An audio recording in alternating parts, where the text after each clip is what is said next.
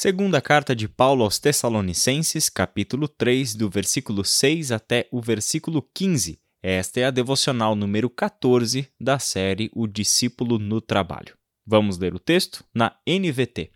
E agora, irmãos, nós lhes damos a seguinte ordem em nome de nosso Senhor Jesus Cristo: mantenham-se afastados de todos os irmãos que vivem ociosamente e não seguem a tradição que receberam de nós pois vocês sabem que devem seguir nosso exemplo.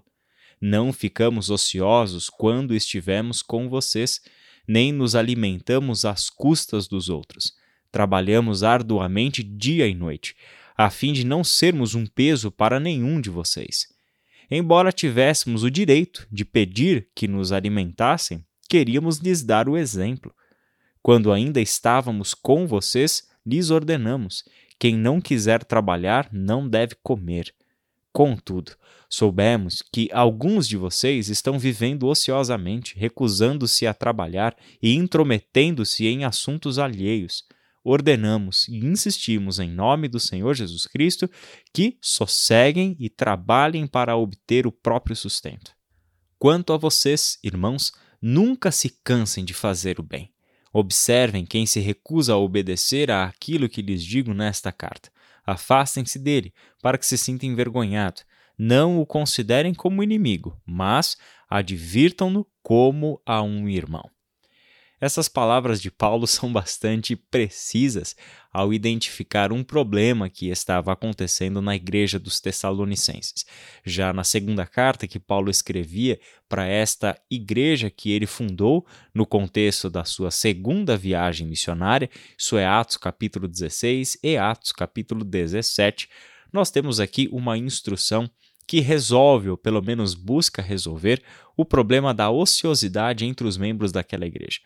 Pelo contexto da carta, é possível entender que essa ociosidade até tinha uma justificativa por parte dos ociosos, que era a expectativa da segunda vinda de Cristo. Na cabeça deles, a ideia era a seguinte: se Jesus está para voltar, por que exatamente nós vamos continuar trabalhando e vivendo como se nada estivesse acontecendo? Se nós estamos esperando o dia da redenção e Jesus está já chegando para arrebatar sua igreja, não tem sentido continuar a nos desgastarmos no trabalho, sendo que a gente já pode fechar as nossas caixas de ferramentas, guardar os nossos equipamentos, deixar as nossas enxadas de lado, porque nós apenas aguardamos Jesus chegar e aí nós não trabalharemos mais olha o tipo de expectativa equivocada que essas pessoas tinham, mas também que visão equivocada sobre o trabalho. Nunca, em nenhum momento, a Bíblia nos diz que a vida no Éden era uma vida ociosa e também em nenhum momento nos diz que a nossa vida futura será uma vida de ociosidade. O trabalho é parte inerente da criação de Deus. Logo, não tem nenhum sentido deixar de trabalhar por qualquer que seja a razão, a não ser, é claro, por um impedimento físico, de saúde ou algo desse tipo. Significa então que Paulo usa a autoridade no nome de Jesus Cristo para mostrar que a ociosidade não provém nem do ensino e muito menos do exemplo que o apóstolo Paulo e os seus demais amigos de viagem missionária deram para aqueles irmãos. E aqui o exemplo é bastante oportuno. Paulo é um mensageiro, Paulo é um apóstolo de Jesus Cristo. O seu trabalho principal era levar o evangelho de Jesus Cristo a localidades onde esse evangelho ainda não havia chegado. E é claro que para fazer isso há despesas. Ele precisa viajar de um lado para o outro. Paulo nunca viaja sozinho, logo, ele se torna responsável por aqueles amigos que viajam junto com ele na obra do ministério. Então, Paulo era sustentado de duas formas. Ou as igrejas o ajudavam com donativos e sustentavam o seu ministério, o que aconteceu bastante com essas igrejas evangelizadas no contexto da Macedônia, da segunda viagem missionária, ou Paulo fazia o que ele fez entre os Tessalonicenses, trabalhar com as próprias mãos. Paulo trabalhava com fabricação de tendas. Ele construía artefatos de couro, mas principalmente barracas provisórias para uma habitação em temporadas ou coisa assim. O melhor exemplo disso está em Atos capítulo 18, logo no comecinho, quando Paulo, Áquila e Priscila trabalham juntos na fabricação de tendas. E a razão era que na cidade de Corinto estava para acontecer os Jogos Istímicos. É semelhante aos Jogos Olímpicos, mas um pouquinho menor, um evento um pouco menor que acontecia na cidade de Corinto a cada dois anos.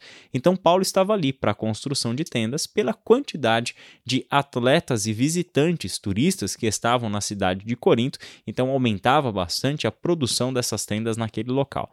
Essa era a atividade de Paulo, ele sabia trabalhar com o couro. Isso significa que quando Paulo esteve entre os Tessalonicenses, foi a essa atividade que ele se dedicou, trabalhando dia e noite para não ser um peso para ninguém. Ele poderia sim ser sustentado por aquelas pessoas, ser alimentado por aquelas pessoas que abriam as suas casas para que o evangelho fosse anunciado ali. No entanto, Paulo e seus amigos fizeram questão de viver em exemplo, mesmo não havendo a necessidade de trabalharem tanto, eles dividiram o tempo entre o trabalho manual para o seu próprio sustento e a atividade de anunciar o evangelho do reino de Deus. Com isso, Paulo dava àqueles irmãos um exemplo.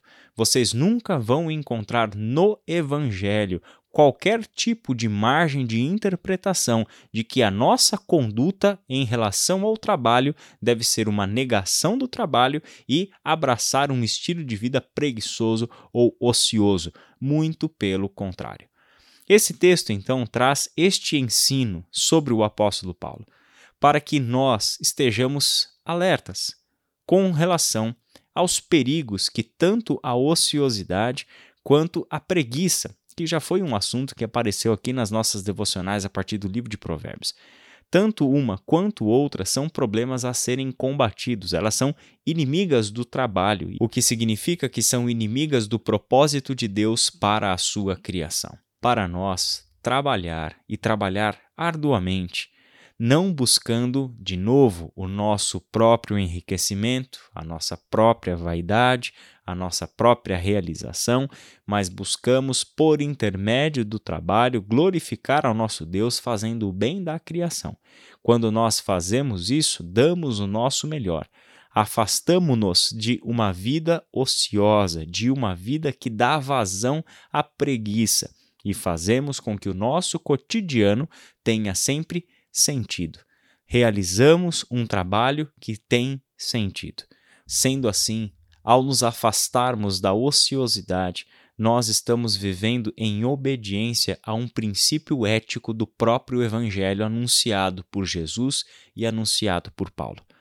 Meu irmão, minha irmã, eu não sei qual é a sua situação hoje.